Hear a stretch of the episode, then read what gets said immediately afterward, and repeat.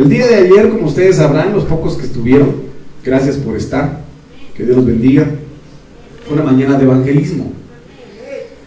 Ah, sabemos perfectamente bien que nuestra lucha, dice la Biblia, no es contra carne ni sangre, me dice amén.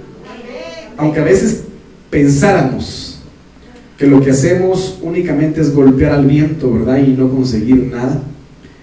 Dios simple y sencillamente obra de la manera en la que ninguno de nosotros puede imaginar. Me dice amén.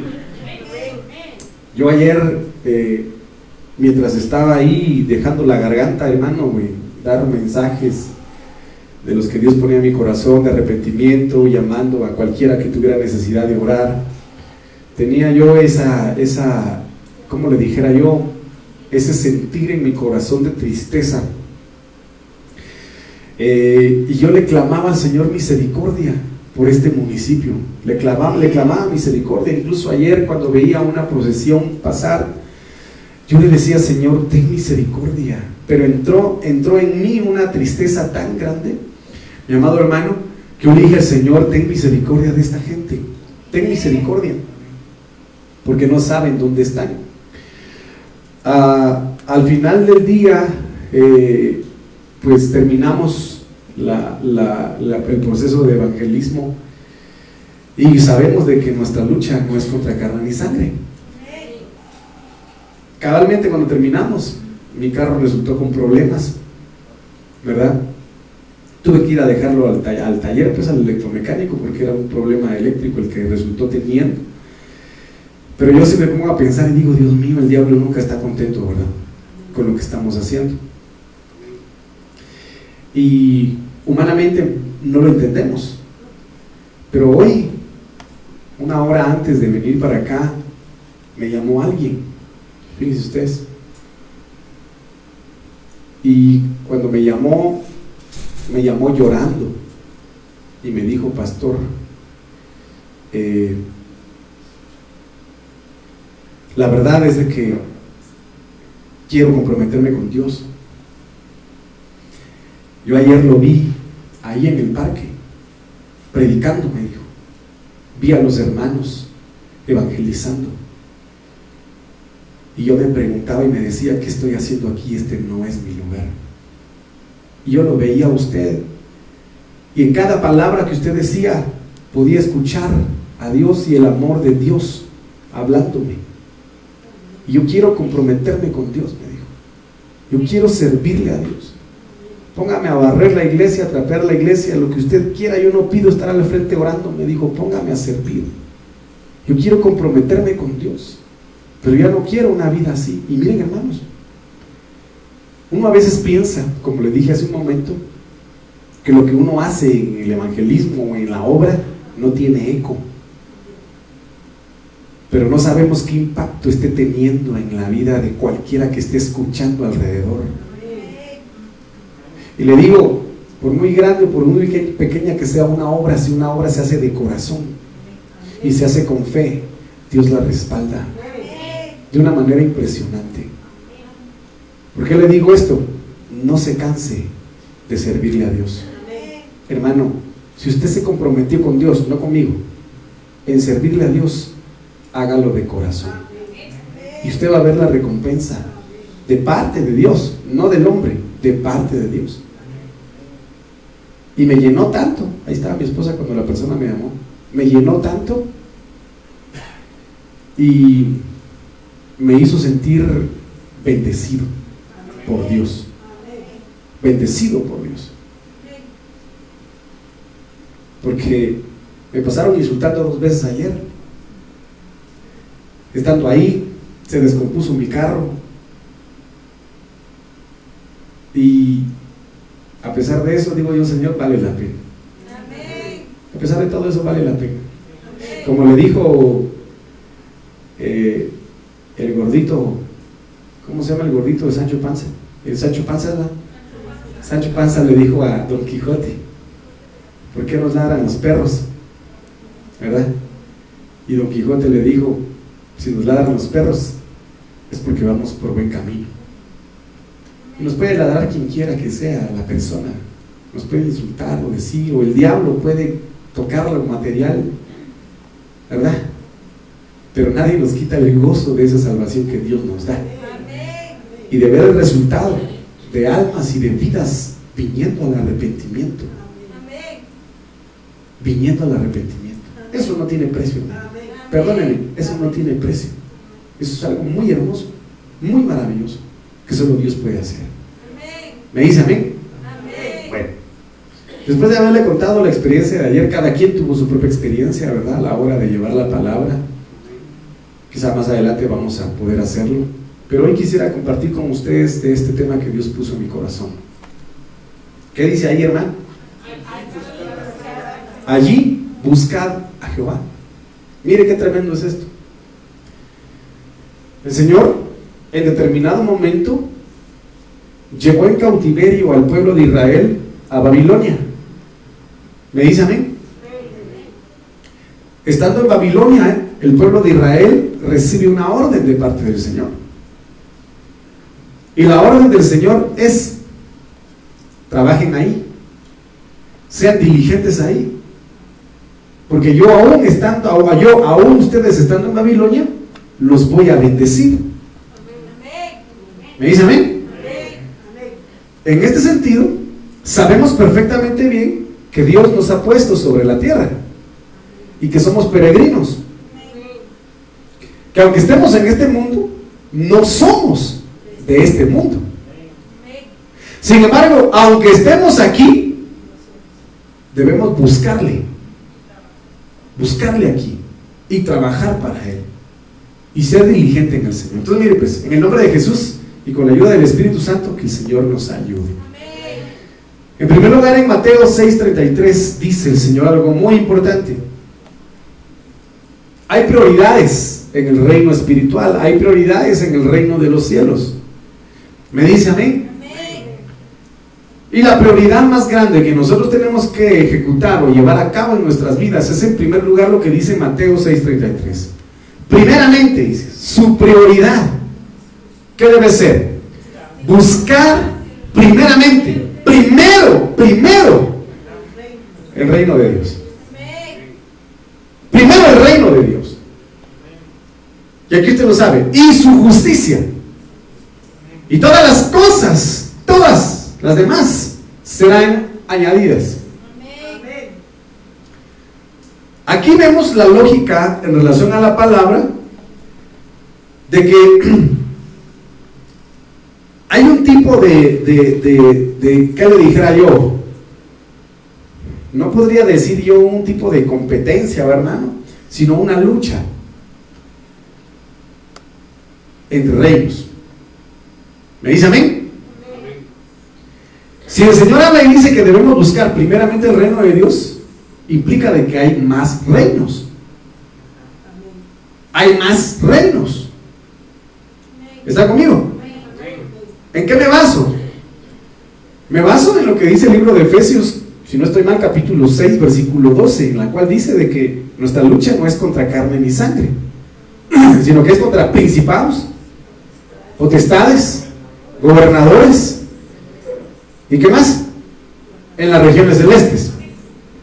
Eso implica gobierno, eso implica un reino. Me dice amén. Entonces cuando nosotros vamos a la palabra buscar del griego 1934, seteo, el Señor nos habla y nos dice que dentro del significado de esto es por hebraísmo adorar a Dios. Que es lo que se hace en el reino de Dios, en el reino de los cielos. Ah, ¿Está conmigo, hermano? ¿Qué es lo que se hace por naturaleza en el reino de los cielos? Adorar a Dios adorar a Dios. Y uno de los que saben el poder y el significado de adoración es el diablo, es Satanás. ¿Me dice amén? Me llamó mucho la atención escuchando a este pastor eh, Jorge Heinz, si ustedes lo escucharon. Él hablaba y decía, adorar a Dios es subir a un monte, pero hay que tener cuidado que en medio de la adoración no nos desviemos a otro monte. Porque lo, vemos y lo entendemos en que a donde llegó el Espíritu de Dios a Jesucristo fue al desierto. Pero Satanás llevó a Jesucristo a un monte, a, que lo adorara, ofreciéndole el poder de reinos, ¿verdad? Su gloria y su majestad. Entonces, en este sentido, buscar dentro del significado hebreo es adorar a. Porque el hombre, el hombre por naturaleza busca a quién o a qué adorar. A manera de tener una identidad con lo que adora, con lo que, con lo, con lo que es tesoro para su corazón. Lo vemos cuando Moisés durante 40 días estuvo en el monte de Dios. Y el pueblo de Israel dijo, le dijo a Aarón, haznos dioses que estén delante de nosotros. Moisés, ese tal Moisés, no sabemos qué es de él. ¿Está conmigo? Entonces, el pueblo por naturaleza, la humanidad por naturaleza, busca que adorar, a quién adorar. Y cuando obviamente no sabe a quién adorar, adora otras cosas que obviamente no son eh, eh, las que a Dios le agradan. Ejemplo que le digo aquí a veces la iglesia maradoniana, ¿verdad?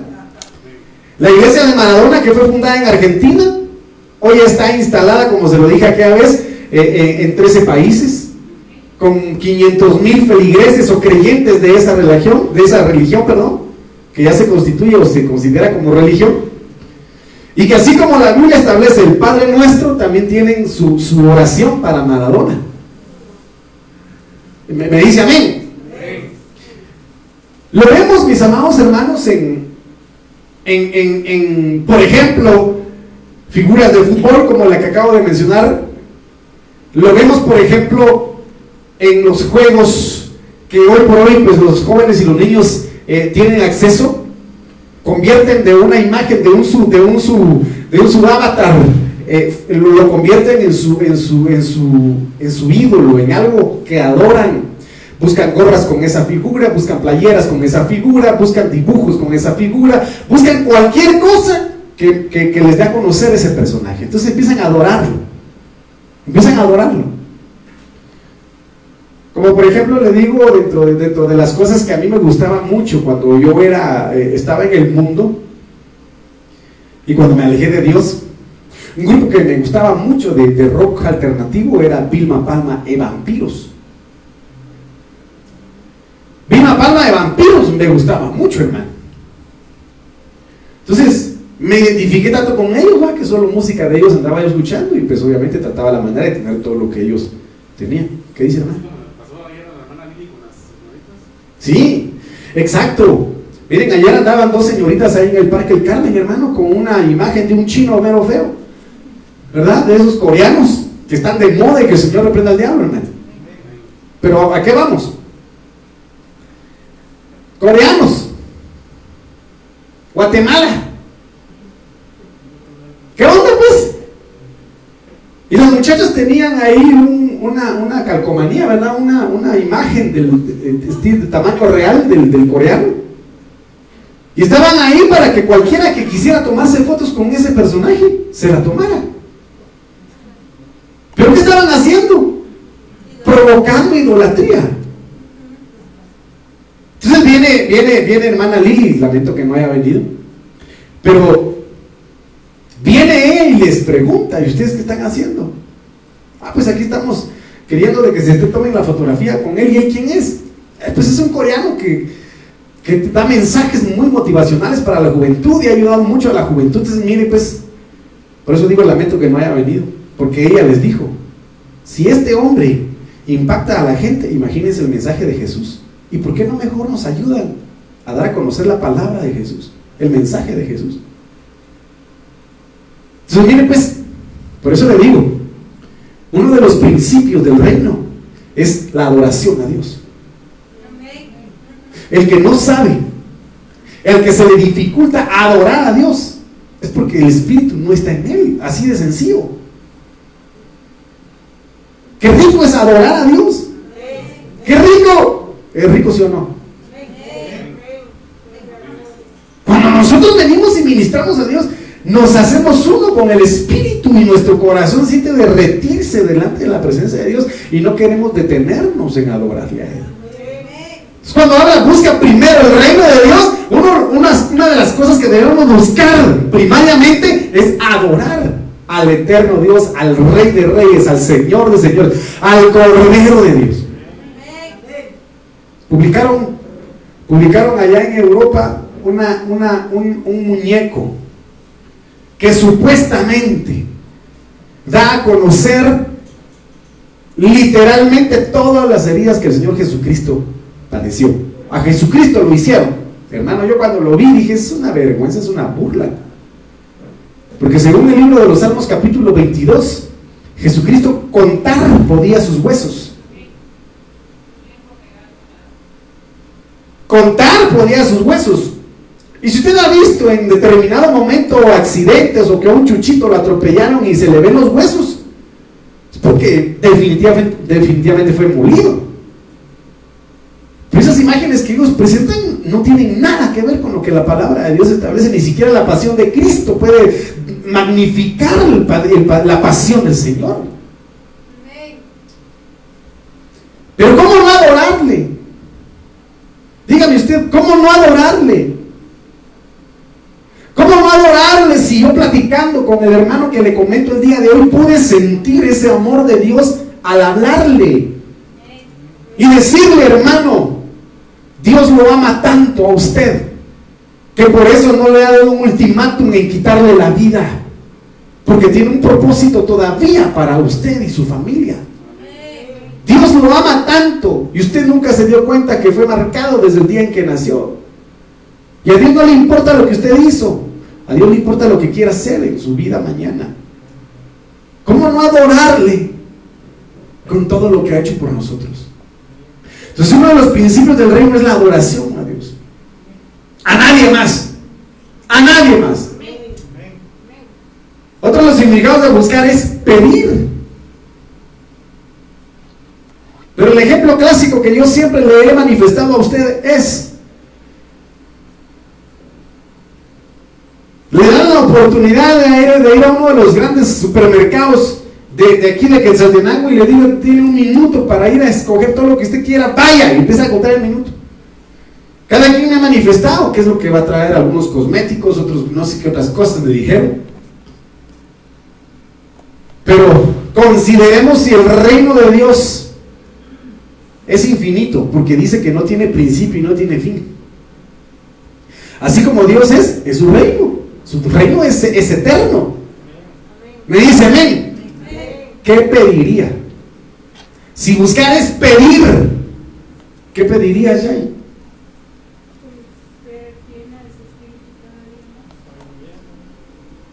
Pues obviamente el Señor nos habla lo que dijo la hermanita.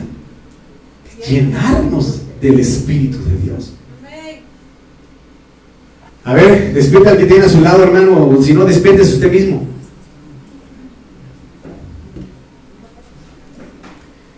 Y por supuesto, pedirle a Dios para nuestras necesidades está dentro del marco de lo legal, por decirlo así, de lo normal, de lo que Dios permite. Pero ¿qué más agradable puede ser para el Señor el escuchar a sus hijos pedirle, Señor, yo no te pido para mí, hoy quiero pedirte para darte a ti. Yo quiero pedirte para darte a ti. ¿Y cómo saber qué es lo que tú quieres, Señor? Pues por medio de la llenura del Espíritu Santo. Nos, nos, enfocamos en Señor, yo te pido por mi mamá, yo te pido por mi papá, yo te pido por mi hermano, te pido por el chucho que tiene fiebre, saber por qué resultó con fiebre, te pido por el gato, te pido por el vecino. Y gloria a Dios, le pedimos al Señor por, por nuestras necesidades. Pero nunca le preguntamos al Señor, en medio de nuestra oración, Señor, ¿qué tú quieres que te dé hoy? Ahorita que yo estoy doblando rodillas, Señor, ¿qué es lo que tú quieres que yo te diga? ¿Qué es lo que tú quieres que yo te dé? Lo pero lo hemos hecho en algún momento, ¿no? Y lo ha hecho, ha obedecido lo que Dios le ha mandado a hacer. mire qué tremendo es esto. Porque le decimos al Señor, Señor te pido, ayúdame a saber qué es lo que tú quieres. Y viene y el Señor nos dice qué es lo que debemos hacer. Y cuando nos dice qué es lo que debemos hacer, no lo hacemos. Mire qué tremendo es eso. Entonces, mire, pues, ¿por qué le digo? Porque buscar es pedir. Buscar es preguntar. Buscar es preocupar. Preocuparse. ¿Cuántos se han preocupado aquí? Todos los días, díganme. Todos los días nos preocupamos. Demandar e ir. Entonces, mire pues. Busca primero el reino. ¿Por qué? Porque hay varios reinos. Vamos a mencionar algunos cuantos. No vamos a estudiar uno por uno porque ese tema es demasiado extenso, hermano. ¿Me dice amén? Número uno. El reino de Og. Mencionado en el libro de Deuteronomio hebreo, del, del hebreo 57-46, que significa girar, coser en, en el fuego o coser al fuego. Cuando nosotros trasladamos esto a lo espiritual o a lo bíblico, el Señor nos manifiesta de que el rey Usías quiso llevar su propio fuego, fuego extraño. Me dice amén quería ejercer una autoridad que no le correspondía como rey porque solo los sacerdotes podían encender el, incensario dentro, del, dentro de la tienda de, comunión o dentro del templo del Señor. Pero él llevó su fuego extraño y se enojó a la hora de que no se lo permitieron y le salió lepra. Muchas veces el enemigo quiere que nosotros nos mantengamos en un círculo vicioso de fuegos extraños delante de la presencia de Dios. Y este es un reino, porque ejerce gobierno. ¿Me dice amén? Un fuego extraño y que se convierte muchas veces en un círculo vicioso es el adulterio. ¿Me dice amén? Es el adulterio. Porque dice de que qué hombre no se quemará. ¿Verdad? Si mete fuego en su seno refiriéndose a la mujer extraña. ¿Está conmigo? Entonces este es un reino impresionante que tenemos pues, que poco a poco ver más adelante. El reino de Sehón, del hebreo 55.11, Sikhon, que significa tempestuoso o exterminar. Esto obviamente, mi amado hermano, nos menciona a las cuestiones pues que probablemente, o mejor dicho, que se dan en el mundo. Esas tempestades, esas sacudidas que sufrimos en, en el mundo y que hoy por hoy resuena en todos lados y en todo mundo un, un exterminio de la humanidad. Me dice amén. Vemos cómo el enemigo quiso exterminar al pueblo de Dios en muchas veces durante la historia. ¿Sí? Un Hitler del Antiguo Testamento fue Amán, que quiso exterminar a todo el pueblo de Israel. No pudo ese espíritu diabólico, hermano. Este reino después se pasó a Hitler, que quiso exterminar a todos los judíos. También yo estaba viendo un video, hermano, de la, de la ah, ¿cómo se le llama eso? Del holocausto. Tremendo lo que le hacían a los pobres judíos, hermano. Es impresionante. Pero entonces esto encajándolo al mundo espiritual, recordemos que diablo está como león rugiente viendo a quien extermina, viendo a quien devora, viendo a quien destruye. Me dice amén. ¿Qué quiere decir esto? De que el enemigo quiere de que los hijos de Dios se mantengan dentro de un reino de destrucción, un reino de exterminio, en el que no se puedan levantar para nada, sino habitar en el mundo de los muertos espiritualmente hablando. Me dice amén. Está el reino de Saúl. Este reino de Saúl es tremendo. ¿Y por qué? Porque cuando vemos el significado de Saúl del Hebreo 75-92, Sha'al significa demandar, desear, pedir y querer. Pero aquí lo vamos a transcribir o lo vamos a trasladar desde el punto de vista en que el pueblo de Israel quería tener un rey como los demás pueblos y empezó a demandarle a Dios un rey conforme a su corazón, un rey conforme a los deseos de su carne, a los deseos de su alma, me dice amén. Entonces dice la Biblia de que Saúl sobresalía de todos. Y, era, y fue el único que agradó al pueblo. Pero no dice la Biblia que haya agradado a Dios. Entonces, Dios como un padre consentidor, ¿verdad? Les permitió tener a ellos al rey que deseaban, que pedían, que demandaban. Y resultó siendo un rey que desobedeció a Dios. Me dice amén. ¿Esto qué quiere decir? Que el diablo muchas veces quiere ejercer este reino en nuestro corazón, anteponiendo el orgullo y la soberbia humana y pidiéndole a Dios lo que únicamente nos conviene y no lo que Dios quiere en nuestras vidas. Me dice amén. Por ejemplo, Señor, yo te pido que cambie. Por ejemplo, eh, un esposo o una esposa puede decir, Señor, yo te pido que cambies a mi esposo o que cambies a mi esposa. Pero el esposo o la esposa que está pidiendo eso no cambia. Poniéndolo desde el punto de vista de iglesia, Señor, yo te pido que cambies a esa hermana. Pero la hermana que está pidiéndolo no cambia. Entonces estamos pidiendo según nuestros, nuestro interés, nuestras, bajo nuestras condiciones, pero no estamos pidiendo las cosas conforme a la voluntad de Dios. Entonces el Señor me dice, bueno, ¿tú quieres que cambie a, a tu hermana? Entonces empieza a cambiar tú primero. Porque a veces queremos que las cosas externas cambien, pero no cambiamos las internas. No cambiamos las internas. Entonces estamos acá sometidos a un reino donde demandamos, pedimos y queremos según nuestras condiciones.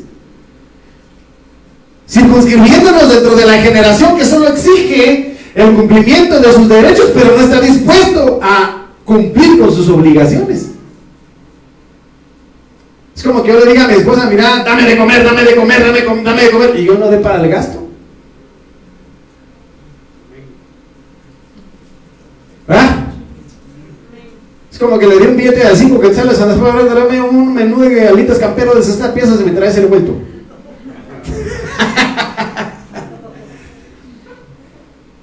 es como que yo eh, esté queriendo ver a mis hijos, hermano, por lo menos vestidos decentemente y no me digne a comprarles ropa. O a mi esposa, pues. Entonces viene Dios, está bien que pidan, pero pidan conforme a mi corazón. No como pide la humanidad. Señor, tú eres Dios. Dios, tú eres amor. Pues permíteme estar en pecado y manifiéstame tu amor. No es así. ¿O sí? No es así. Por eso le digo que cada reino es un libro, hermano. El reino de Persia. Del hebreo 65 33, Persia viene de Param, significa rasgar. Mire qué tremendo es esto. Que corta o que divide. Impresionante. Porque es un reino en el cual, amado hermano, no hay unidad. Y es un gobierno en el cual el diablo quiere que la iglesia permanezca, empezando desde la casa, desde los hogares. Empezando desde el matrimonio. Un matrimonio dividido tiene hijos divididos. Un hogar dividido, hay iglesias afectas, hermano. Se dividen. Que el Señor reprenda al diablo en el nombre de Jesús. Entonces aquí surge, mi amado hermano, el doble ánimo, la división en el corazón y en la mente porque no hay definición. Y que el Señor reprenda al diablo en el nombre de Jesús. El reino de los caldeos. Por eso le decía, busca primeramente el reino de Dios. Porque le vuelvo a repetir, un reino ejerce gobierno, ejerce leyes, normas. ¿Me dice a mí? Hay un rey Puede, que hayan príncipes, hay capitanes, hay generales de ejércitos, hay verdugos que ejecutan, hermano, las sentencias. Y hay alguien subyugado, alguien gobernado. O sea que en este sentido habla de astrólogo, verdugo, destruir y perecer. Recordemos que Dios a Abraham lo sacó de Ur de los caldeos. Una tierra de adivinación, de brujería, de hechicería. Y este es un reino en el cual el enemigo está trabajando, pero así, miren, en estos tiempos. Precisamente salió una noticia de que Disney Channel, o Disney Plus, mejor dicho, en su plataforma, estrenó en estos, o publicó en estos, en estos días la película Abra Cadabra. Una película de brujas. Obviamente, induciendo a la, niñez y a la juventud a desear el, ocultismo, la brujería y la hechicería. Ah, pastor, esas son cosas de niños, hombre. Bueno, véanlo como usted desee. Pero la Biblia dice, el sabio ve el mal y se aparta. Y no solo las películas, la música, todo. Los juegos, etcétera, etcétera. Vamos a ver aquí otros dos reinos para que usted tenga el contexto. Amós 6.3. Vosotros que creéis alejar el día malo, acercáis el reino de la maldad. Entonces hay un reino de la maldad. ¿Y qué es maldad? Maldad es iniquidad, impiedad, injusticia. ¿Me dice amén? El reino de lo malo, pues. Amós 9.8. Ciertamente los ojos de Jehová el Señor están contra el reino pecador.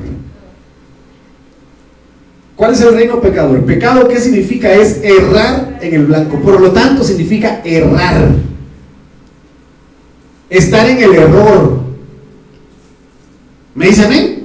Y el mundo hoy está sumergido en, un, en un, la influencia de un espíritu de error impresionante. Impresionante. El día de ayer pues, me estaban mostrando también un video donde un hombre trans, ¿verdad? Ayer lo miramos, un hombre trans,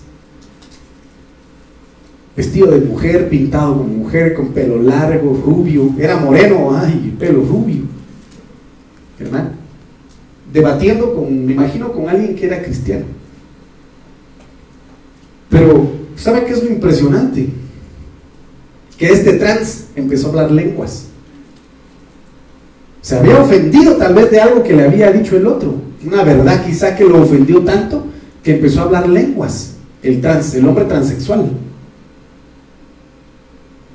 Y empezó a decir, Dios me muestra, le dijo el transexual al hombre, que Dios te va a hacer pedazos, que te está haciendo pedazos.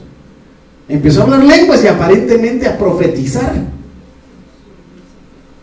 Un hombre transexual. ¿Por qué le digo esto? Porque está dentro del reino del error, el reino del pecado. Entonces van a decir algunos, bueno, entonces si se habla lenguas, quiere decir que está bien entonces. No.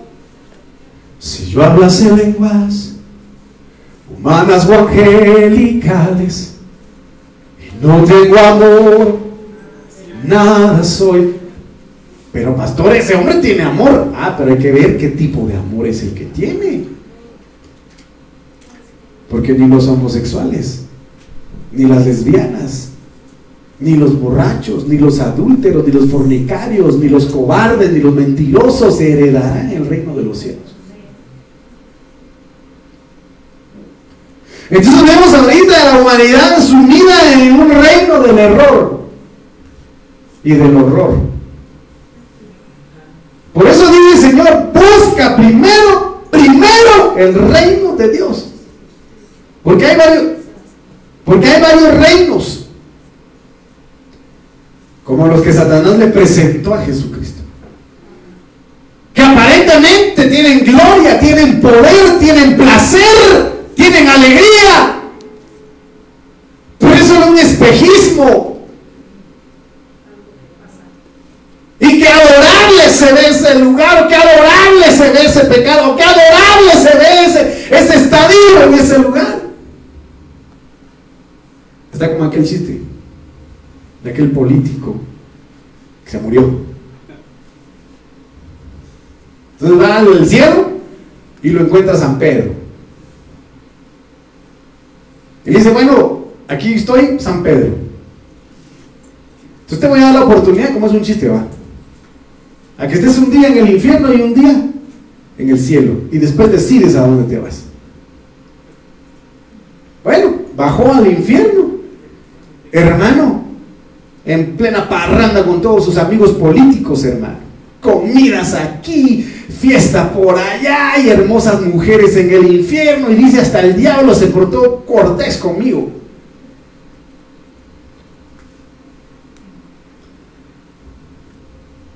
De ahí subió al cielo. Hay una paz y una tranquilidad impresionante, hermano. Sentado en una nube. ¿Verdad? Entonces, ¿se aburrió en el cielo? De ahí con San Pedro, bueno, ya te decidiste, le digo, sí, le digo abajo están mis cuates, están mis amigos y, buena onda aquel que no sé qué. Entonces, ¿qué decides? Me, voy al infierno. Bueno, está bien, tú lo decidiste, va, y ahí bajó al infierno. A la hora de que bajó al infierno, hermano, todo lo que había presentado al diablo, nada. Sus amigos políticos sufriendo un tormento por otros demonios, hermano. Y el político se sorprendió. Y el diablo se le queda viendo y le qué bueno que nos le dijiste bienvenido, dice que le dijo. Ah, le dijo, ¿y dónde está la fiesta que había visto yo acá? Ah, sí, lo siento, pero como ya votaste por nosotros, ya nuestro tiempo de política terminó, le dijo.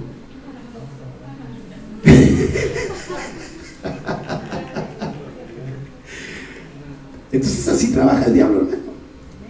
En tiempo de política, te ofrece el cielo, te ofrece todo y te, muestra y dice, qué hermoso, qué placer. Si tú comes de ese fruto, vas a ser como Dios. Y entonces Eva dijo, voy a ser como Dios. ¿Ah?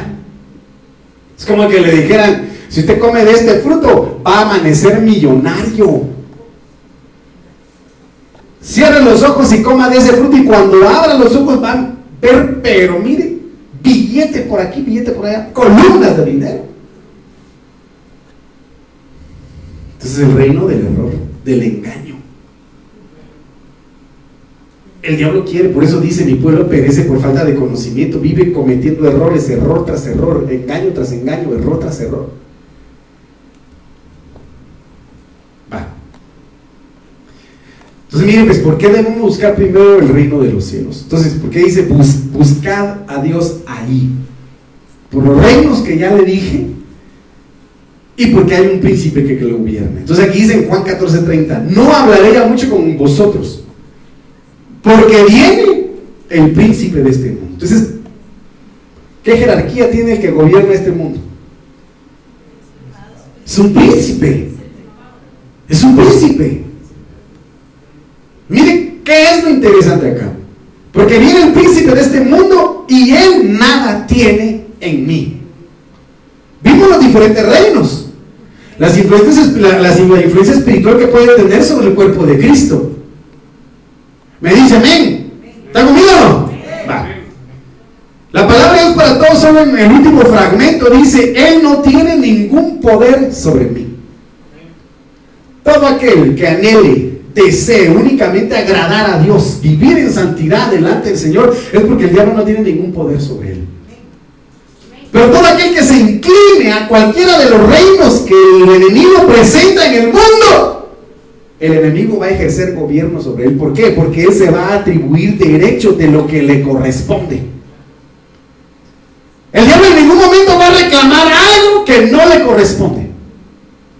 Cristo no tenía absolutamente nada del diablo, del príncipe de este mundo, no tenía nada por qué reclamarle. Me, dice a mí, ¿me está entendiendo? Si nosotros no decidimos buscar el reino de Dios primero, otros reinos van a gobernar y van a exigir lo que por derecho les corresponde. Entonces viene, viene, viene el Señor Jesucristo y dice, yo soy del reino de Dios, del Padre. Por lo tanto, Satanás no tiene ningún poder sobre mí. Ninguno. La Biblia textual 2003, aunque no hay en mí, mire lo que le decía yo hace un momento, aunque no hay en mí cosa que le pertenezca.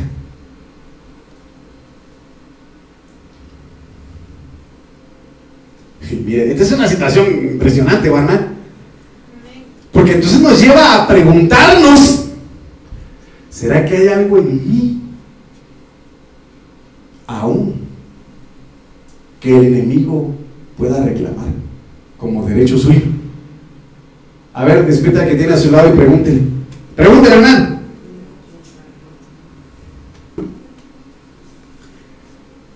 En tu casa, dentro de las cosas de tu pertenencia o en el corazón. ¿Por qué? Porque recuerde usted que Satanás no es omnipresente. ¿Sí? El diablo no es omnipresente. Él, él tiene emisarios, él envía. A ver, ¿cómo ha logrado ganar batallas el enemigo en contra de la humanidad? Porque en base a la observación, ejecuta después los procesos de tentación. En base a la observación paciente, minuciosa y específica. Por favor. Por ejemplo, viene y, y Dani y lo observa. Pues sabemos de que Dios nos guarda. Pero Dios no le invita al diablo. Dios no le dice, no lo hagas. En el libro de Job, capítulo 1. ¿De dónde vienes? De hacer mi trabajo, Señor, tú lo sabes. De merodear la tierra. ¿Y eso qué quiere decir de ir a supervisar, de ir a ver? ¿Verdad que sí? Por eso dice aquí alabanza, Dios te ve. Si Dios te ve, también el enemigo. Dios te ve. Mira bien el camino. ¿Dónde vas? Entonces quizás Satanás empezó a evaluar a Eva. Y Eva pasaba frente al árbol y se desviaba la mirada y, empezó a verla. Y entonces diría, ¿y este por qué anda viendo cada rato el árbol? A mí que se me hace que quiere comer. Entonces con Eva empezó con el proceso de supervisión. Empezó a verla. Quiero ver de dónde cogea, qué pata cogea.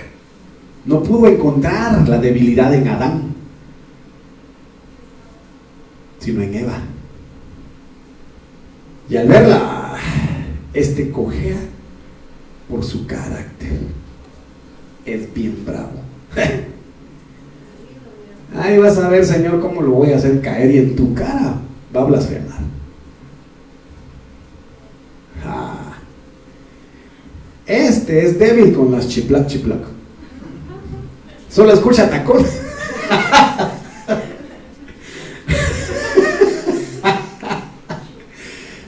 escucha tacones y luego.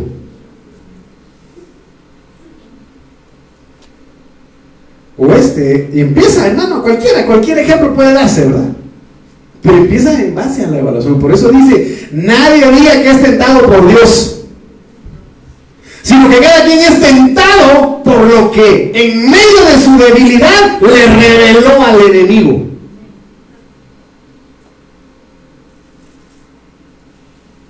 Porque en medio de su debilidad manifestó, Dios dijo, actuó. Y ahí se dio cuenta.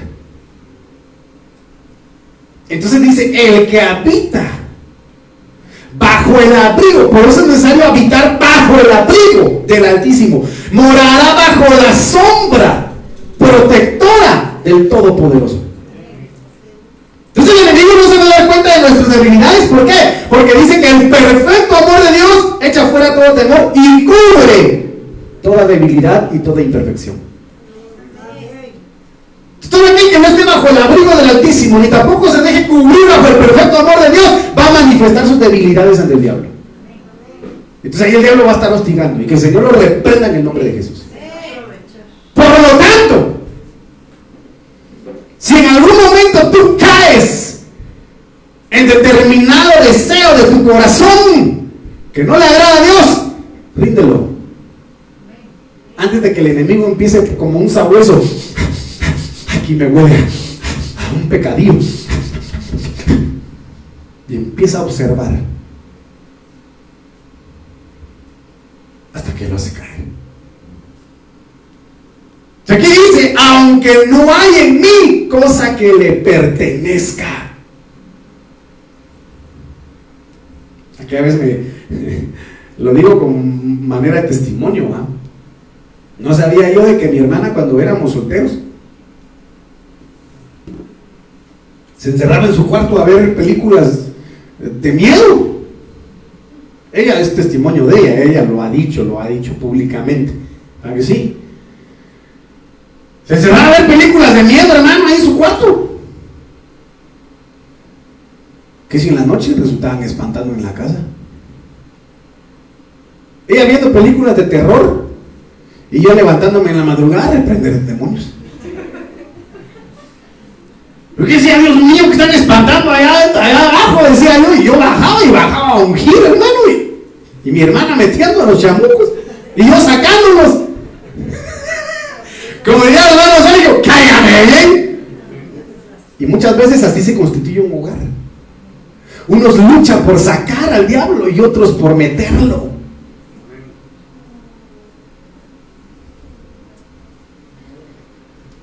¿Quién es usted? ¿De los que lo sacan? ¿O de los que dicen una noche más con las ranas, pastor? Entonces saca al diablo, no le des lugar al diablo. No le des lugar al diablo para que destruya lo que Dios te ha dado y durante mucho tiempo le ha costado edificar. Entonces decía yo, Dios ¿por qué se me apareció la Jezabel dentro del carro de mi papá? Que si no sabía de que había una puerta abierta. Y encerrar ahí, ¿quién la sacaba, hermano?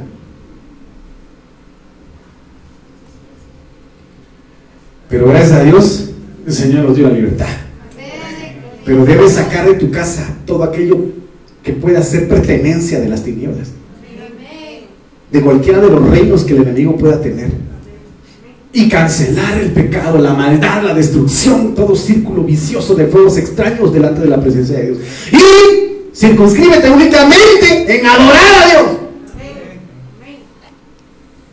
En adorar a Dios. Porque adorarle es servirle, es obedecerle, es amarle y serle fiel.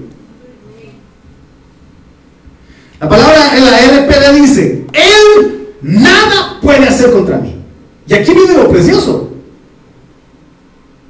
Tú echas, tú eliminas, erradicas, arrancas, consumes y destruyes todo lo que al diablo le pertenece y que por derecho, en teoría, tendría que reclamar, nada te puede hacer. ¿Se murió Job no? No. Pudo haber el enemigo tocado todo, todas sus pertenencias. Todo lo que poseía pero jamás su vida, su alma. Y en, relación a esto yo le comentaba a mis hermanos, no sé quién le comenté ayer, les decía, el apóstol Otoniel Ríos Paredes lo testificó una vez, en la que el diablo se le apareció y lo maltrató, porque estaba echándole a perder sus planes. Entonces el apóstol le dijo, a mí no me puedes hacer nada y lo reprendió, parafraseando. Tal vez a vos no, le dijo. Pero le voy a quitar el motor a tu carro, le dijo. Entonces el apóstol se despertó al día siguiente, hermano, y dijo, bueno, fue un sueño, gracias a Dios, se despertó dolorido y todo molido. Se preparó para ir al trabajo. Cuando fue al garage de su casa, estuvo luchando con encender el motor de su carro. No encendía, no encendía, no encendía. Cuando fue a abrir el capó, el motor de su carro tirado en el suelo.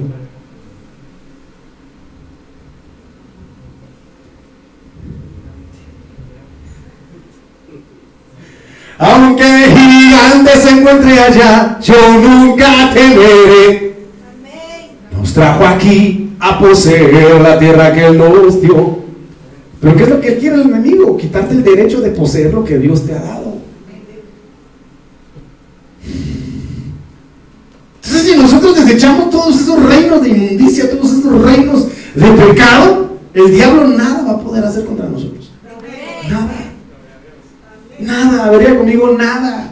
Nada. Por lo tanto, desechemos toda obra de las tinieblas.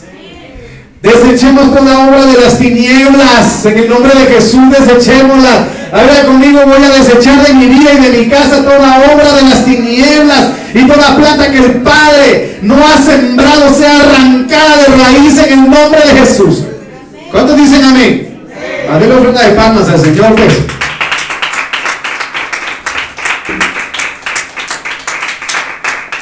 La BLA 95 dice, en mí, aquí se habla, en mí, no encontrará nada suyo. Nada suyo. Que el diablo no puede encontrar nada suyo en su corazón.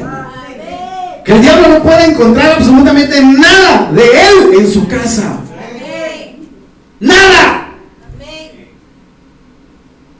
Me dice a mí, pero nada. Y le digo en relación a mi testimonio, el Señor me empezó a pedir que yo cambiara lo que más me hacía caer a mí, que era la música. Yo me ponía con la guitarra ahí, hermano.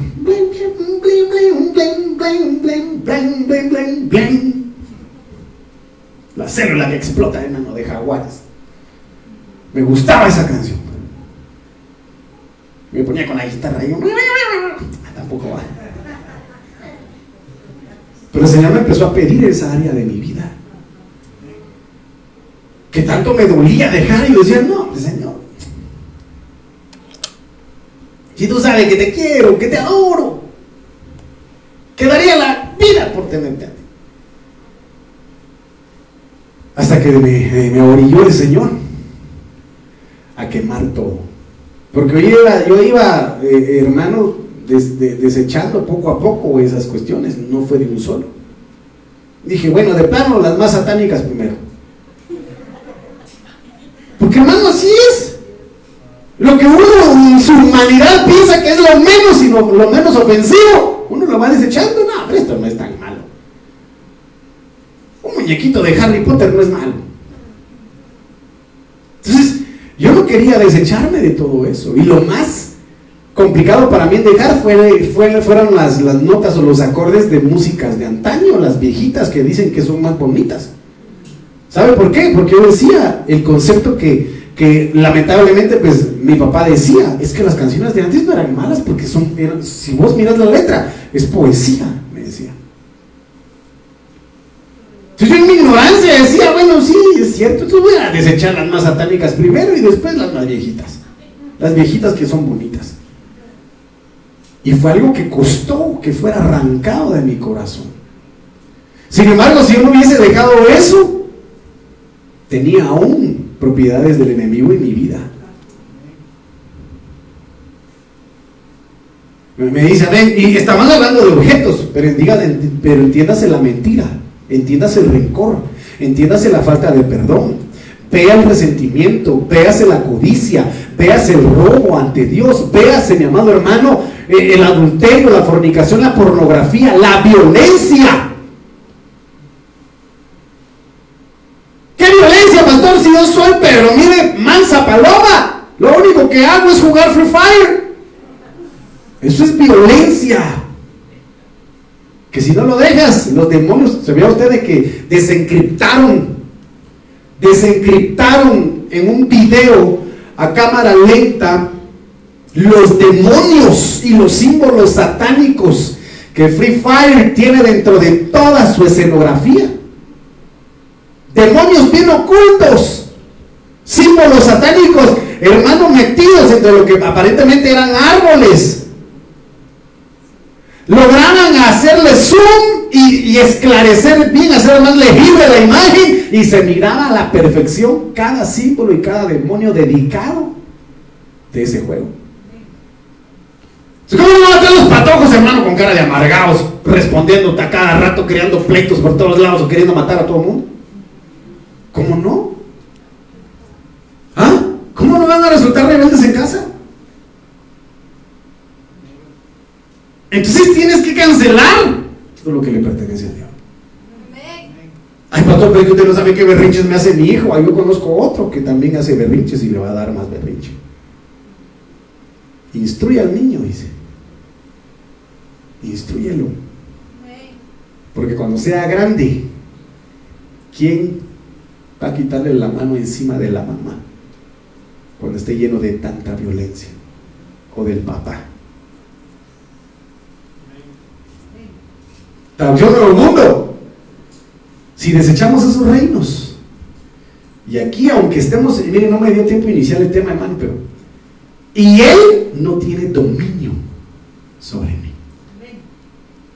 Todo aquel que únicamente está buscando adorar al Señor, buscar el reino de los cielos. Por eso dice la Biblia en el libro de Santiago capítulo 3, el que domine su lengua, el tal es perfecto, puede dominar todo su cuerpo, todo su ser.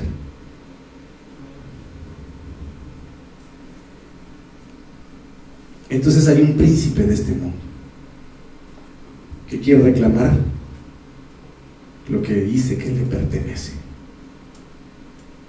Me dice amén.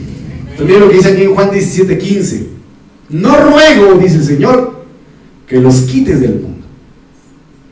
¿Sí? No te pido que los mates, pues, que los extermines, que los elimines, no, sino que los guardes del poneros, del mal, de la maldad, de la iniquidad. Vive Argas Fernández, no te pido que los saques del mundo, sino que los defiendas del malo.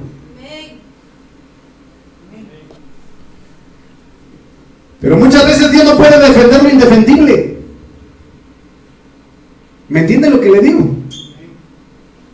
Si, si la humanidad persiste estar sumida en el pecado, si un hijo de Dios persiste en estar en la inmundicia del pecado cuando su naturaleza es estar adorando a Dios, y aunque Dios le hable y aunque Dios le diga, pero no quiere dejar el pecado como los hijos de, de, bueno, entonces Dios de plano dice, yo no puedo defender lo que no se quiere dejar defender.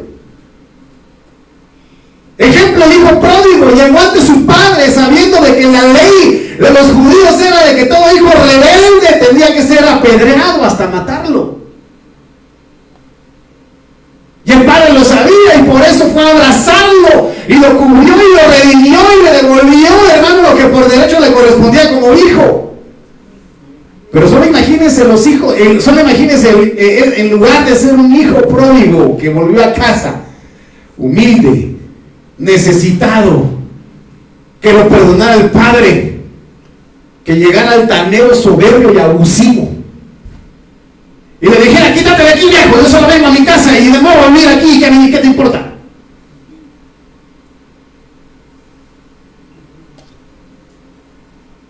Porque hay casos que se dan así que son así.